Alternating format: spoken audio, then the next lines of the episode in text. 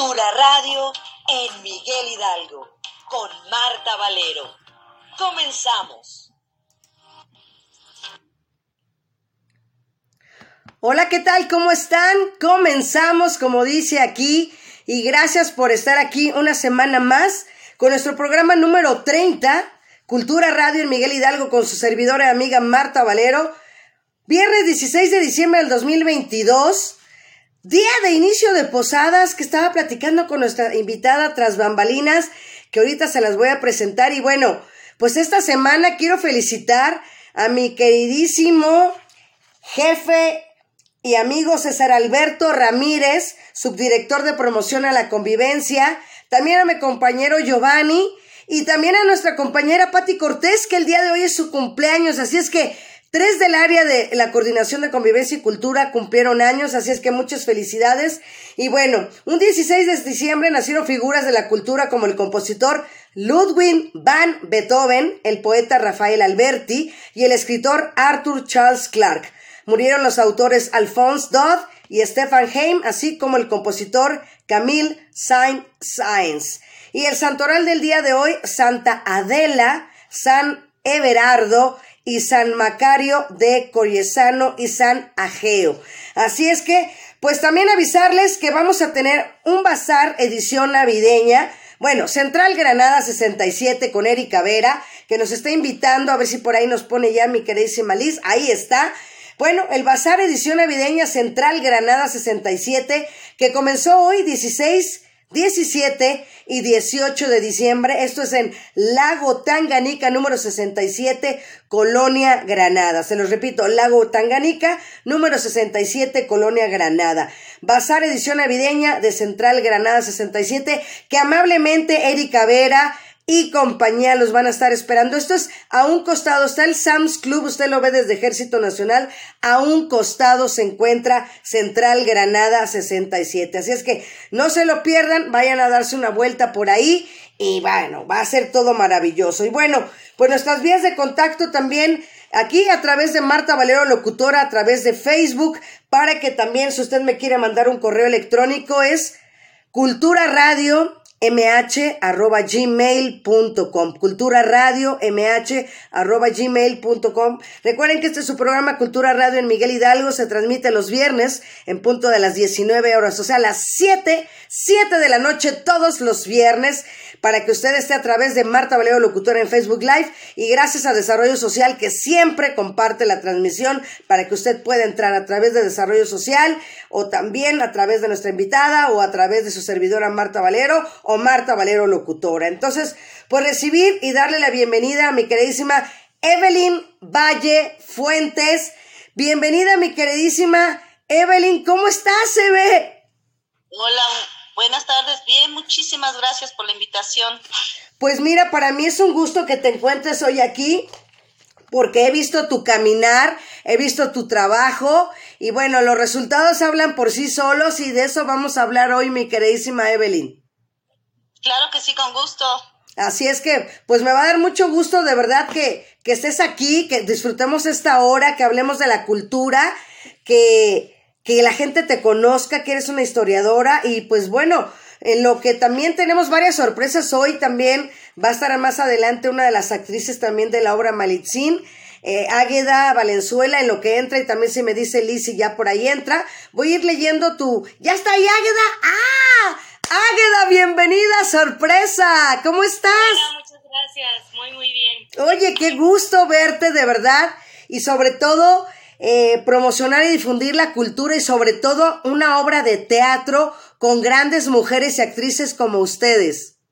Muchísimas gracias, muchísimas gracias. Pues de verdad un gusto. Yo quiero que invites al público, que nos hables un poquito de la obra, para que también Evelyn se anime, aunque ahorita esté, en Puebla, pues que se anime un día de estos a venir, porque pues que yo sepa es todos los martes a las 8.30, pero tú eres la indicada, tú eres la voz oficial de Malintzin. Claro que sí, pues muchas gracias. Estamos, nos quedan dos funciones en el Foro Shakespeare, este, los martes, como bien dijiste, a las ocho y media. Eh, para nosotras es una obra que además de que hicimos con todo el corazón, es muy importante para nosotros llevar el mensaje de, de la obra. ¿Cuál es ese mensaje? Pues en primer lugar es un poco hacerle justicia a Malinali, a la Malinche, porque se le ha tratado muy feo, se ha hablado muy feo de ella en la historia, y la verdad es que era una mujer o una adolescente, ¿no? Que era una adolescente muy inteligente, este, que, que si la historia no le hizo justicia a su vida, tampoco le había hecho justicia hasta ese momento. Este, fue esclava, fue regalada como tributo a los españoles y ella, eh, pues, vio por ella, ¿no? Y también pensamos que es muy castigado que una mujer trate de abrirse camino en el mundo de los hombres y bueno, mucho más en esa época. Exacto, sobre todo en esa época, como dices tú, y de verdad, eh, siempre, siempre ha sido como que la mala del cuento, ¿no? A final de cuentas en la historia, y creo que ustedes aquí cuentan esa, esa verdad y esa realidad. Así es, pues nosotros, eh, la obra abarca desde la llegada de los españoles hasta el momento de la caída de Tenochtitlan, eh, estos dos años, ¿no? que todo fue muy rápido, y, y, abordamos varios escenarios, sí es cronológica la obra, en los que Malinali va interpretando eh, estos dos mundos, ¿no? Cómo los va traduciendo, pero también nosotras siempre decimos que no solamente traduce como manzana Apple, sino está realmente interpretando dos formas de ver el mundo distintas, ¿no? De este lado del mundo, pues no había reyes como tal, no había papa, no había iglesia, como ya. Entonces ella encontraba las formas de poder comunicar todos esos conceptos que eran totalmente distintos para unos y para otros. Y si bien la conquista no fue un proceso amable, creemos que gracias a las alianzas que se lograron por esta, por esta intérprete, pues fue un poco menos violenta de lo que ha sido en otros países, por ejemplo, ¿no? En los que, por ejemplo, no hay mestizaje, sino solamente se, eh, se anulan las culturas de esos lugares. Evelyn, ¿alguna pregunta que le quieras hacer a Águeda? No, pues sus horarios, todo esto para el público, ¿no? Es importante y se ve interesante, se ve muy interesante y padre. Sí, sí, sí. Pues Águeda, adelante. Pues bueno, les decía los martes a las 8.30. Nos quedan este martes 20 y el que sigue es el último, el 27, nuestra última función del año. Nos ha ido muy bien este año, hemos estado en varios foros, empezamos en el, en el, en el 77, luego estuvimos en, el, en la teatrería, ahora en el Shakespeare, también anduvimos por Oaxaca, por Tlaxcala. Wow. Entonces, un año de, de mover mucho la obra, pero queremos seguir llegando a gente, queremos tener el teatro lleno en estas últimas dos funciones, porque realmente creemos que, que está muy, muy bonita. O sea, además de, del mensaje, eh, tiene imágenes muy bellas, eh, la iluminación es increíble y toda la obra la llevamos... Eh, tiene muy pocos elementos escenográficos, solo tenemos un ojo de agua y nuestros instrumentos prehispánicos. Wow. Usamos un panhuehuetl, una sonaja coyolera, una sonaja de ritual, este, ocarinas y la voz. Para nosotras es muy importante también la voz en esta obra, porque pues Malinali era su voz, ¿no? Nosotras pues transmitimos el mensaje así y también con el cuerpo. Eh, llevamos nuestros cuerpos a, a figuras extracotidianas basadas en los códices, como para también traer estas imágenes tan potentes que ellos tenían. Wow. Y bueno, pues el Foro Shakespeare está en Zamora número 7, Colonia Condesa, para los que no sepan, Zamora número 7, Colonia Condesa. Los últimos dos martes que faltan de diciembre, aprovechen, de verdad es una muy buena obra que aquí nos está invitando Águeda Valenzuela para que la vayan a ver y no se la pierdan, 8.30 de la noche. Y bueno, pues no me queda más que agradecerte también, pues siempre a todo el equipo de verdad de actrices y de actores que han participado aquí conmigo y que siguen. Y te agradezco muchísimo, Águeda, que estés aquí de verdad. No, de que también les, les quiero ofrecer una super promoción. Venga, échala. Todos los que nos escriban a nuestras redes sociales En Instagram estamos como malinsin-teatro y en Facebook como malinsin este, teatro. Les podemos regalar un 2 por 1 Si nos escriben a nuestras redes sociales, este, tendrán su 2 por 1 para que puedan ir acompañados a ver nuestra, nuestra obra. Perfecto. A ver, repítalas otra vez, porfa, para que las ponga yo también por acá. Ahorita las pone también mi carísima Liz. Ajá. En, en Instagram es malinsin-teatro. Ajá. Y en Facebook, Malinsin Teatro. Perfecto, ya lo tengo aquí yo también. Entonces, en Instagram, Malinsin-teatro y aquí en Facebook, Malinsin Teatro. Así es. Perfecto, pues muchísimas gracias y pues un abrazo y mucho éxito. Gracias, igualmente que estén muy bien. Gracias, un abrazo y véngase dos por uno. Pues, ¿cómo ves, Mieve? No, pues padrísimo, ¿eh? Interesante. Exacto, así es, muy interesante y pues la verdad, poder promocionar y difundir la cultura como lo estamos haciendo y ser esa hermandad entre la gente que amamos la cultura. Claro, sí, pues si no se difunde, si no se da a conocer los proyectos, sobre todo de, de jóvenes, pues esto no funciona, ¿no? Así es. Entonces, pues voy a leer ahora sí tu semblanza, Evelyn, para que la gente sepa quién es Evelyn Valle Fuentes. Pues ella es egresada de la Facultad de Estudios Superiores Acatlán con la licenciatura en Historia, con una trayectoria en el trabajo con exposiciones internacionales de 15 años. Ha desempeñado su labor en las siguientes exposiciones. Instrumentos de tortura y pena capital destacando en atención a medios de comunicación, visitas guiadas a estudiantes, profesores y público en general, presentando la muestra en ruedas de prensa en los diversos recintos que recorrió durante su itinerario en Tlaxcala, Puebla, Chihuahua, Cuernavaca y Tultitlán. Asimismo, destaca una entrevista para el canal de History Channel para la realización del documental La Inquisición en América Latina. Inquisición, procesos y tormentos, recorrido guiado en la inauguración de la muestra en su sede, antigua Escuela de Medicina de la UNAM.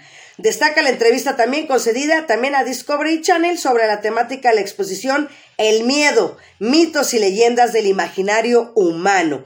Entrevistas concedidas a diferentes medios de comunicación, también así como recorridos guiados en su itinerario por los estados de Puebla y Querétaro. Asesinos seriales y pena de muerte. Guía de la exposición.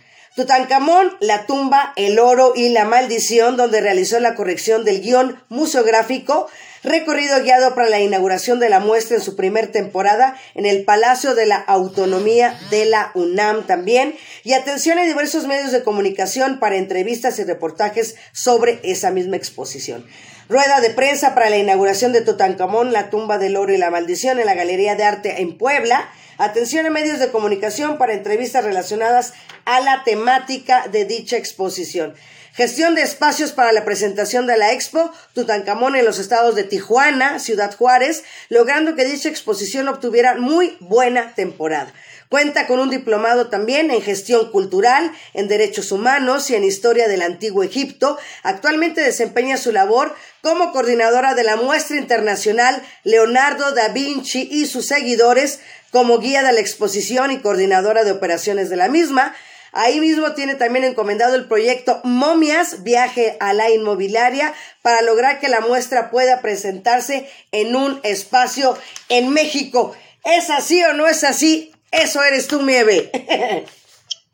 Así es, pues ahí vamos, ahí vamos en el camino, ¿no? Yo creo que nunca dejamos de aprender, nunca dejamos de, de tocar puertas y sobre todo eso, ¿no? De estar pendientes de estos temas, pues que han sido algunos fuertes como instrumentos de tortura, la capital, la Inquisición, pero otros muy agradables, sorprendentes, como hablar de el antiguo Egipto y ahora pues con Da Vinci, que bueno, el maestro por excelencia del siglo XVI. Exacto, que por ahí está mi Yoconda, que ya está pobrecita y muy chiquita, ya la voy a hacer grandota. Pero mira, ¿qué tengo aquí? Si se alcanza a ver bien, a ver para dónde. Pues ahí. sí, la Magdalena de Chinta, ahí tenemos. Eso, espérame para acá, ahí está. Ahí ¿Eh? está. Ahí está. Que fui, dile, platícales la historia, quién fue la, a ver ahora, para que les digas, a ver amiga, diles quién fue la compradora número uno de la exposición.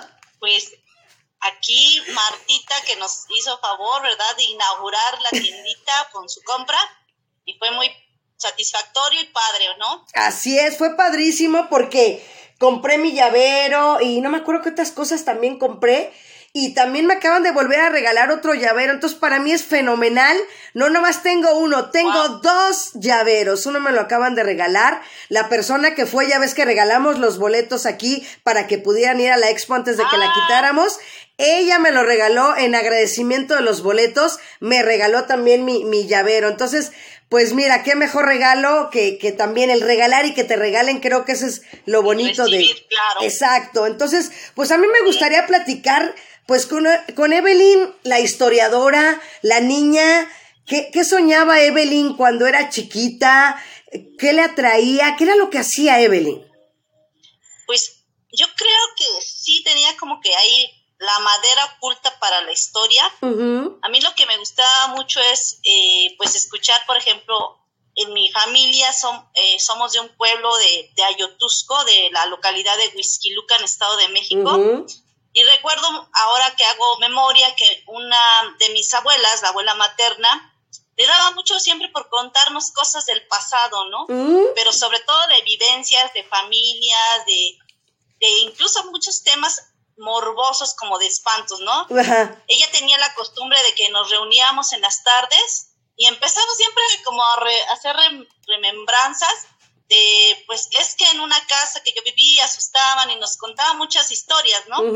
Y yo creo que esta, esta forma de, de ver la, la realidad de mi abuela, ¿no? Porque pues en- encantada siempre de contar historias, ¿no? Wow. Pero de rememorar pues sus vivencias, pues a mí me atraía muchísimo, ¿no? Y me gustaba escucharla. A lo mejor ahora ya no me acuerdo, ¿verdad? Porque era niña, yo creo de siete años, seis años, y pero hago memoria y digo, eso fue lo que me, me atrajo, ¿no? Aparte que en mi familia siempre éramos de la idea de tratar de estar unidos, ¿no? Aunque siempre nos estábamos peleando, pero unidos. Exacto. Pero bueno, eh, después empiezo, bueno, la primaria, la secundaria, y yo lo que quería era sacar 10 en historia, ¿no? Yo ahí decía, no, yo aquí sí lo saco. Ajá. Era como que mi meta, ¿no? A mí no me importaban las demás materias. Yo decía, yo si en historia saco 10, decía, yo me doy por bien servida, ¿no?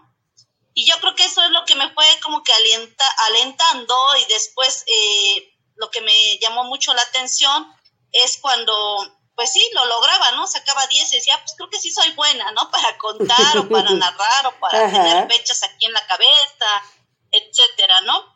Y también me gustaba mucho la lectura. Como yo soy, eh, bueno, yo tengo cuatro hermanos, uno ya fallecido, pero pues eh, cuando yo na- eh, yo era la más era la más grande de todos pero pues mis dos hermanos eran hombres entonces pues a mí no me no me invitaban a jugar verdad porque se iban con sus amigos. Y qué hacía yo pues quedarme a, a una lectura a ver una revista a empaparme con algún este sí con algún cuento con alguna leyenda. Y yo creo que con eso yo creo que me fui enfocando no en estos temas. Y pues ahora digo, ya que he hecho memoria, dije, ¿por qué no? ¿Por qué llegué hasta aquí? Pues es por eso, porque ya como que lo traía, ¿no? Desde chica. Sí, y es, eso es lo padre, ¿no? Que cada uno traemos una historia. Por ejemplo, yo también, o sea, ahora que ya viene Día de Reyes y todo eso, pues yo les pedía radios, o sea, yo pedía radios, o sea, de los radiecitos que existían, ¿no? Y dices, y patines, ¿no? O sea, cosas siempre así de para hacer ejercicio. Ajá. Pero ya lo trae unos años. A, a mí me dicen, Marta, ¿tú te veías con un cepillo, con un micrófono? No, fíjate que no. Pero sí me veía a lo mejor en la parte de hacer ya entrevistas, o sea, como que era ya eh, el, el, el, el estar, o sea, pero no lo hacía con el micrófono, sino, o sea, con el cepillo. Pero sí lo traía y lo hacía yo a lo mejor con una pluma, ¿no? Así, Claro. ¿no? Con la pluma, no con la, como todo el mundo así que, que el cepillo y es, no. Pero sí ya lo trae uno. Yo creo que es encontrar tu camino y apasionarte por lo que amas y por lo que te gusta. Exactamente, sí. Yo creo que se va dando en el camino, ¿no? En- Ujú. de la vida. Y ahora, pues, a mí me satisface mucho lo que hago. La verdad es, eh, pues, algo con lo que no me pesa, estar en exposiciones, pues, eh, con- contarle a la gente, narrarle, invitarlo, que también conozca más, ¿no? Yo creo que entre más nos empapemos de algo, no por eh, sentir que sabemos mucho, Exacto. sino porque vamos abriendo un poquito más nuestra mente, nuestras ideas, vamos cambiando de forma de pensar y de vivir hasta eso. Así es. Y, y bueno, pues has, has, vivido a través de la historia y has vivido para la historia y creo que eso es lo más padre, porque como, como te digo, cuando algo nos gusta, cuando algo nos atrae, no lo sentimos como trabajo, sino como una labor normal que tienes que hacer y que sea recompensada económicamente es el plus. Es, sí, fíjate que cuando yo empecé eh, como guía, porque sí fue como que mi primer empujón, o sea, a mí me daban muchos nervios, me daba mucha pena, no sé, claro. pues un pánico escénico terrible, ¿no? Porque el que te vean, el que te pregunten, ¿no? Y dices, pues, ¿cómo le hago, no? Entonces tuve una jefa no muy buena onda, pero ella me dijo, o lo haces o lo haces, porque esta es tu oportunidad de salir a, sí, a flote, ¿no? Esta es tu oportunidad y no tienes de otra. Y yo creo que con esa mano tan dura, porque sí tenía una mano dura, pues me sirvió de mucho, porque con miedo o sin miedo me atreví. La primera entrevista que yo di fue para una televisora de, un programa así de como de chistes de, risa nocturno, muy pesado, pero dije, bueno, pues va a estar algo tranquilo porque pues van y hacen como que bromas acerca de, era de instrumentos de tortura, y dices, pues va, ¿no? Lo, lo, empecé a hacer y ya después, no, pues ya, ya después se te olvida todo eso del miedo, de la pena, de todo, ¿no? Así es, y, y es padre porque a final de cuentas, el poder transmitir, o sea, estás haciendo lo que hacía tu abuela contigo y eso es lo que tú haces con la gente. La última vez que fui ahí a la exposición, ¿no? De, de que estaban las extranjeras, las francesas, que me daba tanto gusto cuando que hacías tú toda la explicación del recorrido, nos hacías la guía y ella se lo traducía a, su compañera, ¿no? Y que nos platicó, ah, que ya ves que nos dijo que era como la quinta vez que iba a la exposición o no sé cuántas había ido, ¿no? La chica esta. Claro. Sí, yo creo que eso es eh, muy padre, ¿no? Que a veces dices, ay, pues no me van a tomar en cuenta, no les interesa, no van a poner atención, pero en este caso sí estuvo padrísimo que, que esta chica extranjera pues fuera entendiendo y se sorprendieron bastante de la obra que se estaba presentando de Da Vinci pues gracias a, que le fueron traduciendo pues lo que yo estaba explicando, ¿no? Exacto, y, es, y es que es transmitir eso, ser ese eje para poder llegar a otras personas y se rompen las barreras del idioma. Exacto, y bueno, eh, también algo importante, ¿no? Yo creo que empiezan a, a entender a, a una historia narrada por alguien más y se empiezan después a interesar y a empapar y y van entrándole más al tema de la cultura, ¿no? Que nos hace mucha falta de verdad en México. No tanto el que no haya que, sino enfocarnos, ¿no? O enfocar a los jóvenes, porque a los niños sobre todo, porque ya ahora con redes sociales, pues no te leen nada. O sea, y ahí, por ejemplo, fue el caso de que hubo una escuela a la que les dejaron a los chicos ir a, pues, a buscar temas, ¿no? Acerca de la exposición de Da Vinci y sus seguidores y pues los chicos no leían, querían que les diéramos las respuestas, algunos sí, no todos, ¿no? Pero yo creo que sí es importante que leamos, que entendamos, que nos hagamos preguntas de lo que nos están informando, porque pues hay algunos que son muy vivos y dicen, ah, pues lo busco en internet, ¿no? Pero si no ves la obra, si no te acercas al retrato, al cuadro, a la obra de arte como tal, pues simplemente en internet no lo vives de, la misma forma, ¿no? No, para, nada. Para nada, completamente de acuerdo. Y, bueno, pues la exposición Da Vinci y sus seguidores llegó en junio, ¿no? Estuvo desde junio hasta el 25 de noviembre, que ya no pudimos hacer el programa, que lo íbamos a hacer ese día, pero ya como exactamente ya era el cambio de que, de que se iban, que ahorita estás, bueno, estuvo todos estos meses aquí en la Galería Torre el Reloj, de la alcaldía Miguel Hidalgo. Y bueno, pues ahí está, mira. A ver. A ver, mi queridísima, este. No, a ver, ajá.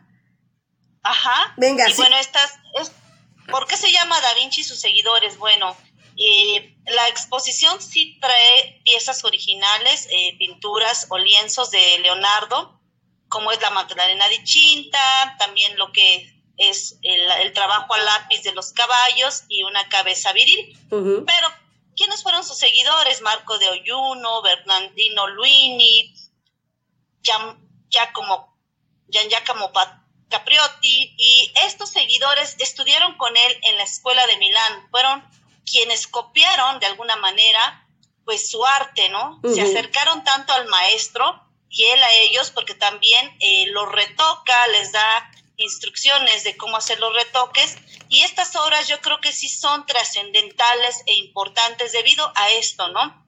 Que son los primeros seguidores de Leonardo da Vinci en el mundo, los que estudiaron en la escuela de Milán en el siglo XV.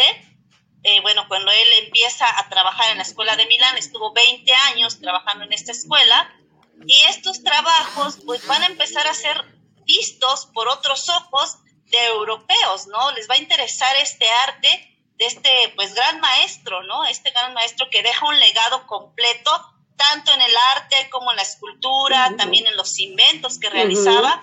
Y yo creo que eso es lo que fascina a todo el mundo, ¿no? En lo multifacético que fue Leonardo da Vinci y toda eh, la experiencia que transmitió a sus seguidores y ellos hacia otros eh, artistas que se fueron interesando en estas obras tan magníficas. Así es. A ver si nos puede poner otra vez el video porque me pareció que no podíamos hablar mientras vamos a ver el video otra vez y ahorita nos platicas un poquito. Si no los puedes poner otra vez, Liz.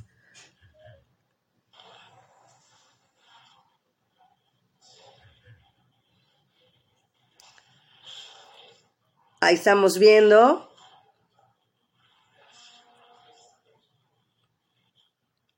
Ahí estamos viendo cómo fue la, la expo en la Galería Torre el Reloj de la Alcaldía Miguel Hidalgo.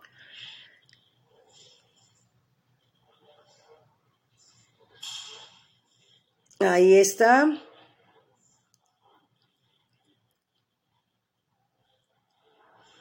Batallas. Ajá. Ahí te escuchamos porque te digo que. Estudios de los rostros, de los rostros humanos. Eh, él cuando pintaba él, pintaba expresiones, no pintaba por pintar, sino que expresiones de dolor, de miedo, de tristeza. Era muy observador de la naturaleza, muy observador también de todo el medio que lo rodeaba, del vuelo de las aves, y todo esto completamente lo va a plasmar en su obra.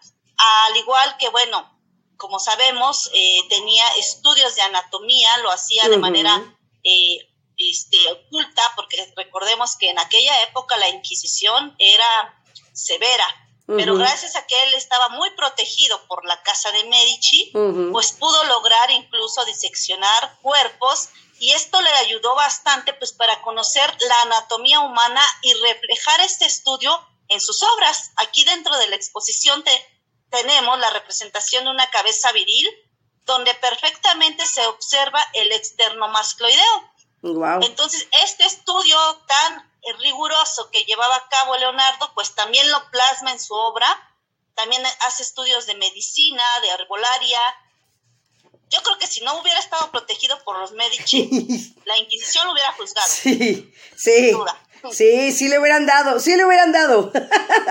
claro, pero bueno, afortunadamente no, no ocurrió nada de esto, estaba bien uh, patrocinado. Sí. Y yo creo que también a ellos les interesaba todo el trabajo que hacía, también hacía arquitectura, que le fascinaba la arquitectura sin duda a Leonardo da Vinci. Yo creo que las pinturas que realizaba, por ejemplo, eh, la Mona Lisa, en el caso de la Mona Lisa, van a ser obras eh, que por encargo y por pues, él ganarse algo, pues las llegaba a realizar, pero realmente la Mona Lisa se dice que no la terminó, porque bueno, era perfeccionista. Entonces siempre le estuvo dando retoques y retoques, o tal vez le gustó tanto esta obra, incluso se cree que él es eh, la, la, cara de la Mona Lisa, y pues no la entregó nunca a quien se la habían encargado, ¿no? Entonces, pues era todo un personaje y también tenía tras de sí, pues una, una historia propia, ¿no? De vida. Así es, y de verdad porque la gente ubica nada más a Leonardo da Vinci con la Gioconda, con la Mona Lisa, como dices tú. Pero realmente hizo tantas cosas, Leonardo, y tantos inventos, que mucha gente tiene el desconocimiento total. Claro, bueno, la Mona Lisa, la más famosa, la última cena, todo el mundo ubica la última cena, pero no nos hemos detenido a observar sus otras obras, en donde, por ejemplo, la última cena utiliza una gran cantidad de colores pastel, pero en estas obras, por ejemplo, que están dentro de la exposición, el claroscuro resalta sobre todo, ¿no? Entonces, veamos lo multifacético y que no estaba encasillado con un, con un estilo artístico. Entonces, era una persona de verdad de mucha ah, vista amplia, ajá, pero que lograba, ¿no? Lograba atraer y lograba obras magníficas, la Virgen de las Rocas. Entonces, todo esto pues va a ser el legado que nos deja. Yo creo que entender estas obras es acercarnos sin duda a conocerlas, a mirarlas, observarlas. Y si no entras a una exposición y degustas con tu mirada estos trabajos, de verdad que no lo puedes entender si solo lo ves en internet, alguna revista, no, no es lo mismo. Así es. Y sobre todo, ¿sabes qué? lo que me gusta de ti y las veces que llegué a ir a, a recorrido con la exposición es que involucras, nos involucras, nos envuelves, Evelyn, y nos haces, y nos haces que, que, que busquemos más, como dices tú, aquí yo lo invertiría, o a mí me pasó al revés. A mí, Evelyn me atrajo para, en la exposición de Da Vinci y sus seguidores para llegar a mi casa y buscar más información. No como al revés, como dices, de los chicos que les mandan la tarea, informan y ya, hasta ahí se queda. No, a mí me lo hiciste a la inversa. Es que sí, mira, de eso se trata. Yo igual a veces cuando tengo ahí un tiempo muerto, un tiempecito libre, digo, ah, pues se me ocurre buscar esto, ¿no? Porque hay que enterarse, pero sobre todo tratar de entender, eh, por ejemplo, a este artista que es magnífico, de verdad, ¿eh? Y muy complicado también de, de su tiempo, ¿no? Porque sí puede su tiempo, pero también estuvo adelantado a su tiempo. Y bueno, yo doy contexto de cuándo nace, cuándo muere, eh, qué obras hizo, cómo se hicieron, la técnica del esfumato, el claroscuro, pero tiene eh, mucho más que ofrecer, ¿no? Entonces, a veces dices, bueno, voy a buscar algo que a mí me llame, que a mí me atraiga, ¿no? De este personaje. ¿Por qué? Porque simplemente, eh, pues, es parte fundamental de, no me quedo con lo que me contaron, sino yo eh, trato de conocer más acerca, ¿no? Y te involucras y de verdad quedas satisfecho eh, tratando de conocer un poquito más a estos artistas que sin duda son eh, pioneros en, en muchos temas, ¿no? Tanto pues el trabajo de la naturaleza, los cuadros que, que expresan la naturaleza humana, que expresan la naturaleza en general, y sobre todo que expresa su modo de vida en aquellos tiempos. Aquí hay un cuadro que a mí me fascina mucho, donde hay un fondo muy padre de la época medieval. O sea, nosotros ahora tenemos celular y vemos hasta mil cosas, tenemos luz eléctrica, pero imagínate ellos sin luz eléctrica y pintando, no sé, terminando un cuadro a la luz de la luna. o sea, es muy diferente el contexto y la forma de vida, ¿no? Claro, ahora ya lo vemos tan normal y cotidiano, pero no sabemos el, todo el trasfondo que hay detrás de cada pintura.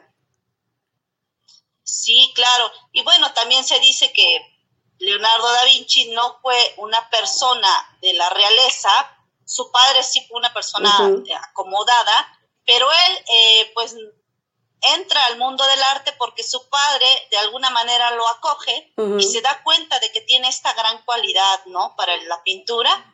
Y pues empiezan a, a, pagarle escuela y después él en su propia escuela comienza a orientar a, a más artistas que va a ser fundamental, ¿no? Porque de ahí empieza el boom de Leonardo da Vinci y creo que hasta nuestros días hay quienes lo siguen, ¿no? No puede quedarse en el olvido. Él está vigente. Así es. Pues mira, aquí te saluda Lisbeth Barranco, dice felicidades, tía Eve. También, pues bueno, también está Chelita Peña, que también es de la alcaldía. Dice, buenas noches. Y bueno, también Maru Guerra también dice aquí, amiga presente, saludos. Entonces, pues aquí la gente conectándose y viendo y la verdad, eh, pues a mí me gustaría que me platicaras también de esta exposición, cuántos cuadros son para que la gente sepa que ahorita ya la exposición ya no está en la Ciudad de México, ya no está en nuestra alcaldía Miguel Hidalgo que estuvo albergada durante casi seis meses y que ahorita estás allá en Puebla. Ahorita platícanos un poquito. Sí, Pues mira, en la alcaldía estuvo eh, estos cinco meses aprox.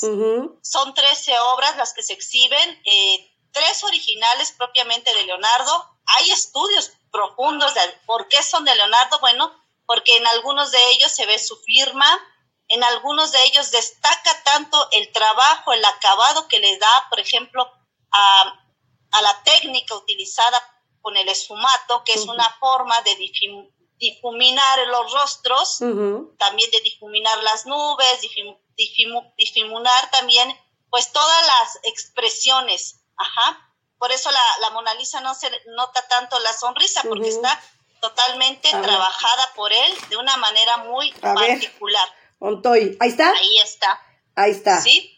Entonces, esta técnica, vemos ahí también en el fondo de la Mona Lisa el claro oscuro. Ajá, exacto. Completamente.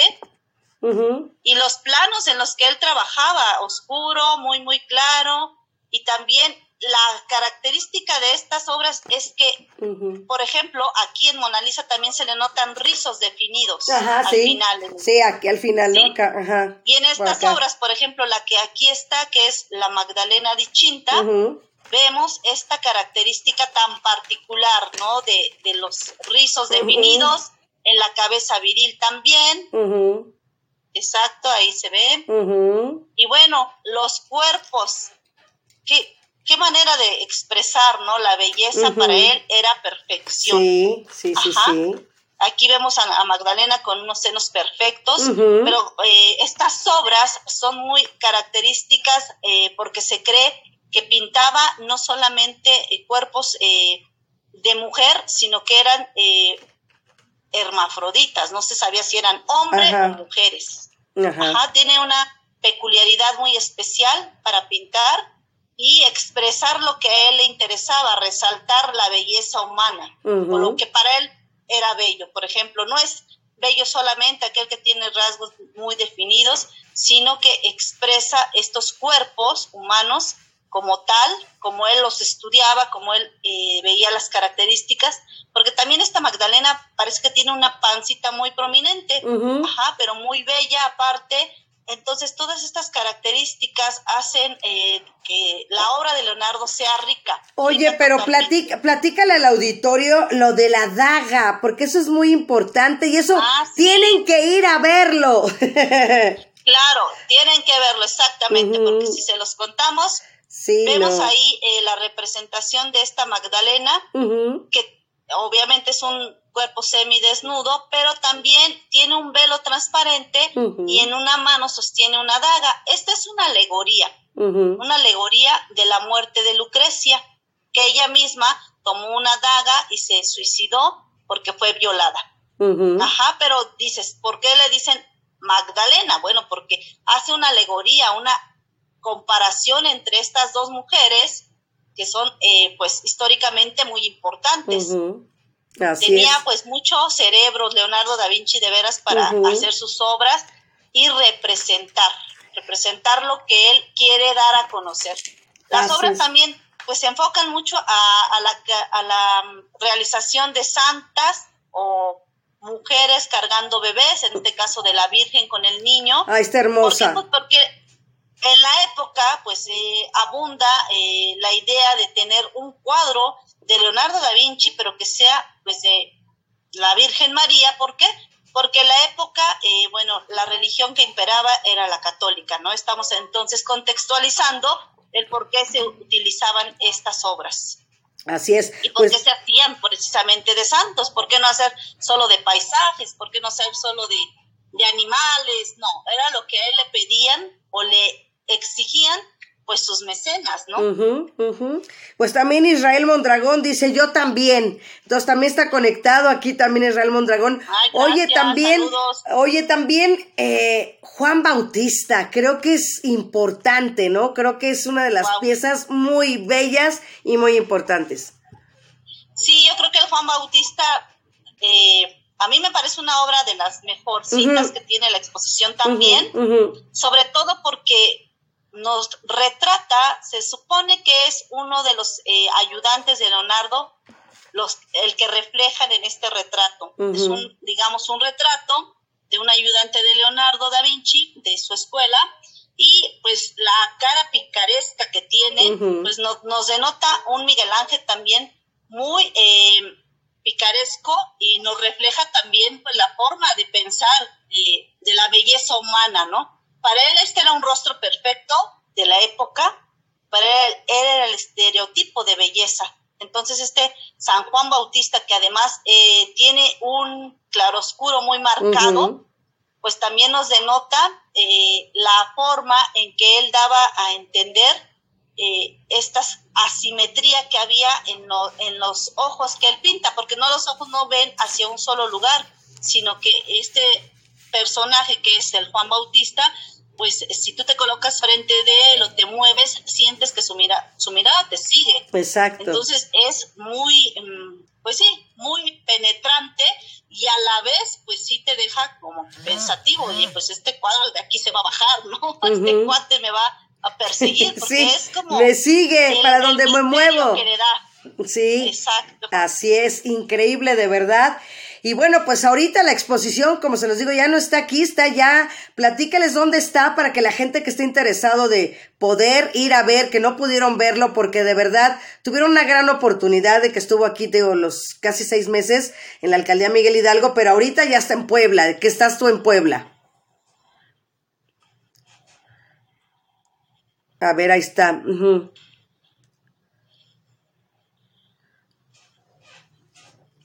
Estamos viendo. Sí, ahorita que nos vaya, se ve perfectamente las obras, ahí está. Ahorita que termine el video para que nos siga platicando Eve.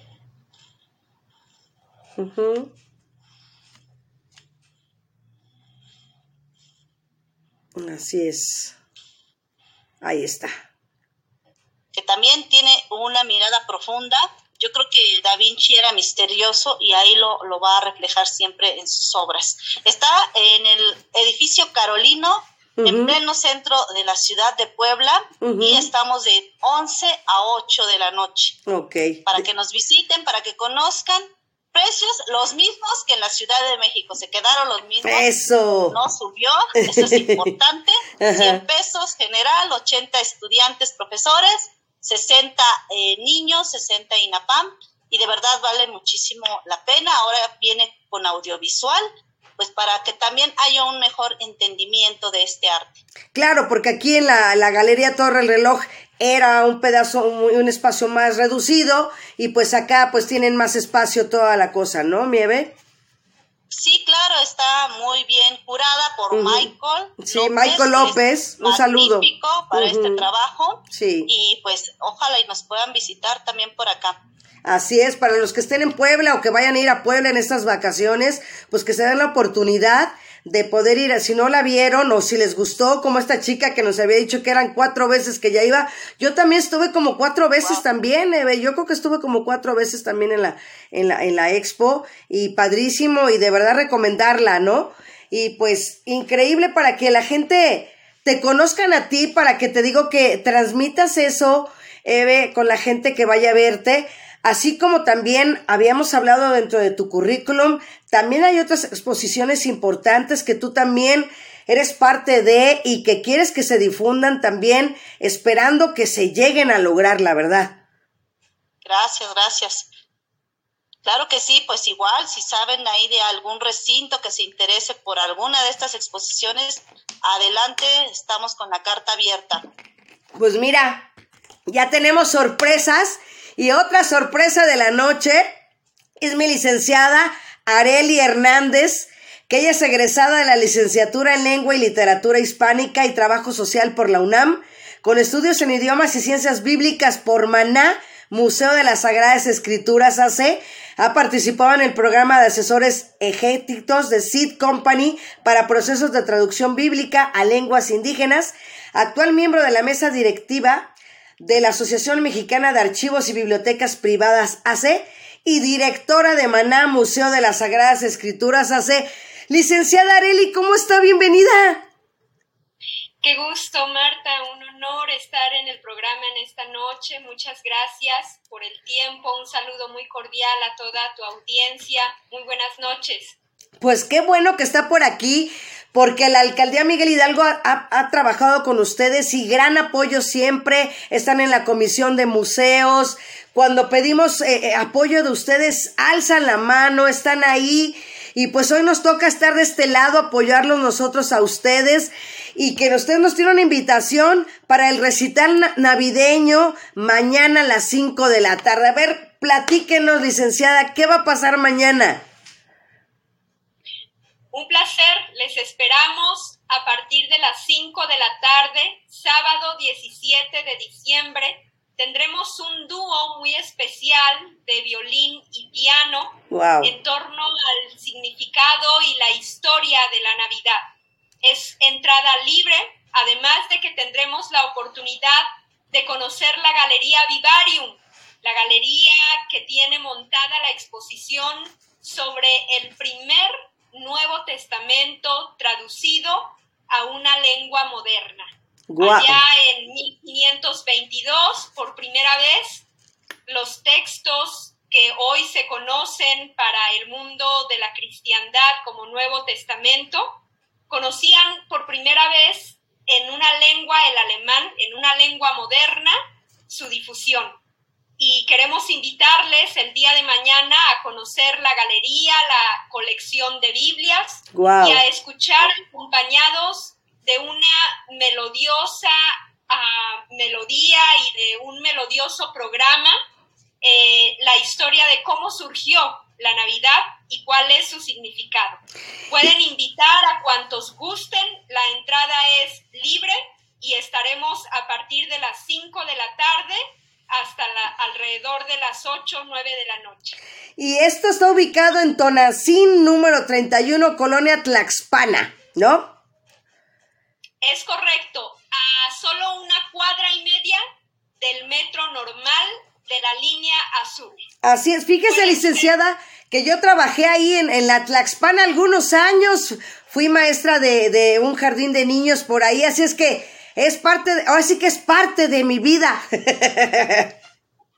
Martita, pues será un placer recibirles a todos cuantos se animen y se decidan a conocer Maná, Museo de las Sagradas Escrituras, y el mensaje trascendente, histórico, artístico, porque la Biblia ha sido motivo de desarrollo cultural, es imposible entender la literatura, la arquitectura, la música, es imposible entender incluso eh, más allá del aspecto religioso, pues toda la dimensión de la pintura, de la escultura, sin conocer el libro de los libros. Entonces, serán muy cordialmente bienvenidos el día de mañana. Pues licenciada, muchísimas gracias. Evelyn, ¿qué le quieres decir a la licenciada Areli Hernández, tú como historiadora, y para dejar ese mensaje que la gente se anime porque la verdad la gente no conoce o desconoce muchas veces que tenemos un museo y dentro de la alcaldía Miguel Hidalgo con gran importancia como lo es este museo, Maná, Museo de las Sagradas Escrituras. Pues me parece fabuloso, yo tampoco sabía de verdad, pero me, me encanta, me impresiona y yo creo que no es por religión, sino por eh, entender, ¿verdad? Entender lo otro.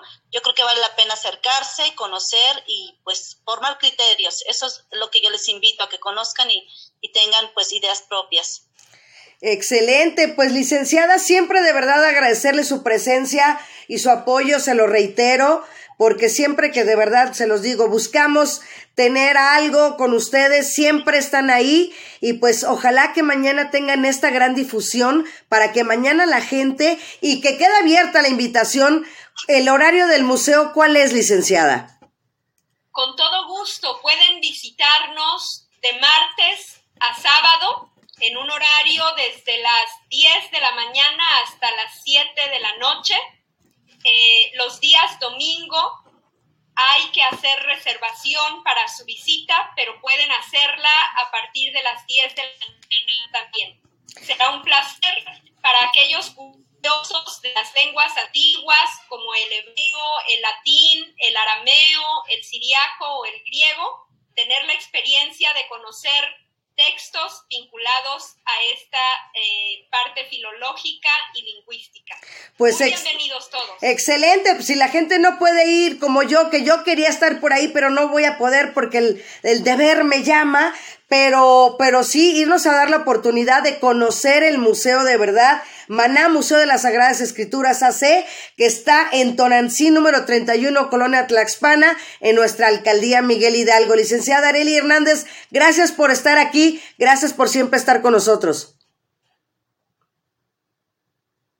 Al contrario, refrendamos nuestro deseo de servir para difundir la cultura en la alcaldía Miguel Hidalgo y les animamos a seguirnos también a través de nuestras redes, vía YouTube, vía Facebook. Buscaremos transmitir parte de la actividad del día de mañana. Perfecto. Entonces, así sí ya lo voy a poder ver. Eso me va a dar mucho gusto. Muchísimas gracias. Gracias, licenciada. Y gracias a Rosario por siempre ser ese enlace con usted. Eso es, estamos para servirles. Bonita noche. Mucho éxito mañana. Martita, muchas gracias. Un abrazo. Gracias. ¿Cómo ves, mi Eve? De verdad, el saber la, la, verdad, el verdadero significado de la Navidad, la historia de la Navidad, que está haciendo Maná Museo de las Sagradas Escrituras. Tú como historiadora, ¿cómo lo ves?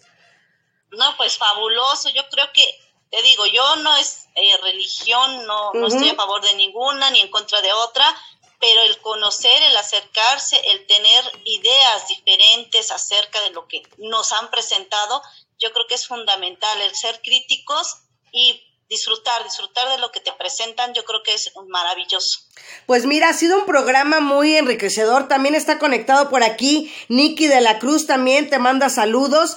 Y bueno, creo que la, la unidad de las mujeres, la unidad de la cultura, el día de hoy en este programa, de verdad para mí me deja muy buen sabor de boca. Todavía tenemos unos minutos para que sigamos platicando, por supuesto, Eve, como lo veníamos diciendo, pero creo que, mira, Malintzin, te vas a ver la obra de teatro, te vas a ver a Da Vinci y sus seguidores, te vas a, al concierto que van a tener mañana, el recital navideño. Bueno, te vas a dar una vuelta ahorita también a la alcaldía Miguel Hidalgo, que tenemos la pista de hielo. Está abierta desde las 10 de la mañana hasta las 8 de la noche. Está la villa navideña. Entonces, mira, hay muchas cosas por qué celebrar y por qué dar gracias. Y sobre todo, la unidad y la hermandad entre las naciones, entre las familias y entre todos los artistas. Claro, es fundamental. Yo creo que el apoyar estas eh, representaciones de, de la, del arte humano yo creo que son fundamentales. Si no, no gozamos, no vivimos y definitivamente sin el arte yo creo que el, el ser humano pues estaría vacío completamente. Simplemente, Evelyn, sin el arte la pandemia nos hubiera acabado. Claro, exactamente. Yo creo que de todo tipo de arte, música, uh -huh cine, todo nos ayudó para, para salir a flote, ¿no? El ver eh, a lo mejor un programa donde nos sacaran de esa realidad tan dura que uh -huh. vivimos, también es, es arte, ¿no? Esa forma de transmitir como tú, tan, tan padre, tan precisa, también es arte. Gracias, gracias, Mieve. Pues a mí me gustaría que me dijeras entonces de las otras exposiciones, como veníamos hablando, de instrumentos de tortura y pena capital, eh, hay que seguirlo difundiendo, como le venimos diciendo, como lo estabas comentando en ese momento cuando entró la licenciada Areli Hernández. Pasa el mensaje, ¿qué es lo que tú quieres decir para que la gente le llegue este mensaje? Claro, eh, bueno, la exposición a hoy, hasta el día de hoy todavía se encuentra en la, en la Ciudad de México pero estamos buscando recintos para que siga pues eh, un itinerario uh -huh. en el interior de la República. Ha tenido eh, algún itinerario uh -huh. en años pasados, bueno, la pandemia también detuvo mucho toda esta claro. actividad, uh -huh. pero queremos eh, pues que quien quiera recibirla en su estado adelante, tenemos la, la carta abierta y podemos platicarlo y sin duda es una experiencia también, eh, aunque un tanto oscura hablar de, uh -huh. de, tortura o inquisición, no nos deja de enseñar y no dejamos de aprender acerca de este pasado tan oscuro de la humanidad.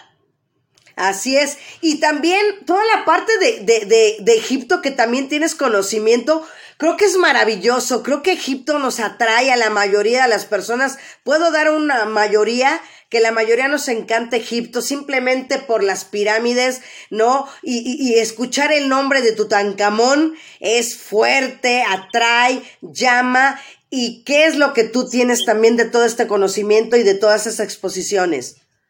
Pues aprovecho para invitarlos. Eh, la, la, Expo Tutankamón está en la alcaldía de Coyoacán, uh -huh. en la Ciudad de México. Uh -huh. Tienen eh, estas vacaciones y hasta el siguiente año para también visitar esta maravillosa exposición que habla de este faraón que fue un personaje no de su momento, sino que alrededor de que se hace el descubrimiento de la tumba en mil, eh, 922, pues salen a flote una gran cantidad de tesoros nunca antes visto de esta cultura tan enriquecedora y milenaria. Y pues sí, está en Coyoacán, eh, no me acuerdo, pero por ahí te paso el dato exacto uh -huh. porque no estoy laborando para ellos, pero con gusto yo invito a la gente porque de verdad la cultura pues no tiene fronteras y pueden conocer esta magnífica exposición.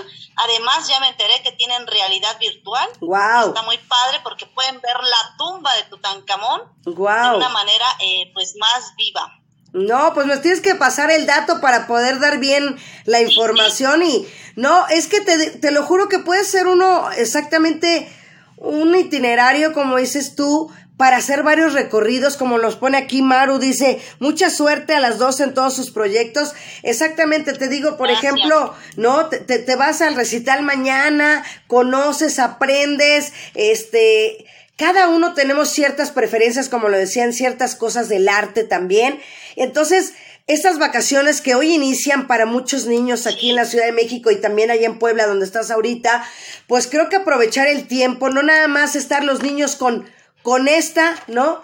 Con esta niñera, que es la que tienen, este, ¿no? Sí. Y, y, y, y, acercarlos al arte, acercarlos al arte. ¿Cuáles serían tus consejos que tú hablábamos tras bambalinas, que tienes un hijo de cuatro años? ¿Cómo le estás transmitiendo tú el arte a tu pequeño, Evelyn? Pues es fácil y difícil, pero a él le gusta mucho pintar. Tengo otras dos hijas que son maravillosas pintoras uh -huh. y yo creo que ya lo traen así como que de la sangre, ¿no? Uh -huh. Tanto de sus padres como de a mí, que me ha gustado siempre el arte, acercarme a la literatura, a, a la pintura. Entonces yo creo que se hereda también esto. Claro. ¿eh? Ah, tengo un primo que también es artista y por ahí le mando un saludo a mi primo Daniel. También tiene obras muy, muy padres y yo creo que pues ya viene de familia, ¿no? Pues sí, definitivamente. Pues Eve, te, van a, te va a poner por ahí un, un regalito, mi queridísima Liz, que ya la platicaste con ella. Mira, aquí tenemos un reconocimiento para ti, Evelyn por ser parte de Cultura Radio en Miguel Hidalgo. Es un pequeño gracias. reconocimiento que te damos nosotras y gracias, este, de verdad que estás aquí.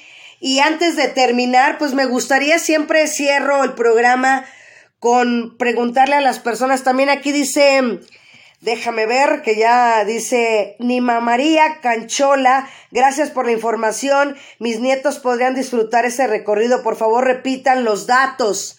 Así es que si puedes repetir lo, los datos, por favor. Claro que sí.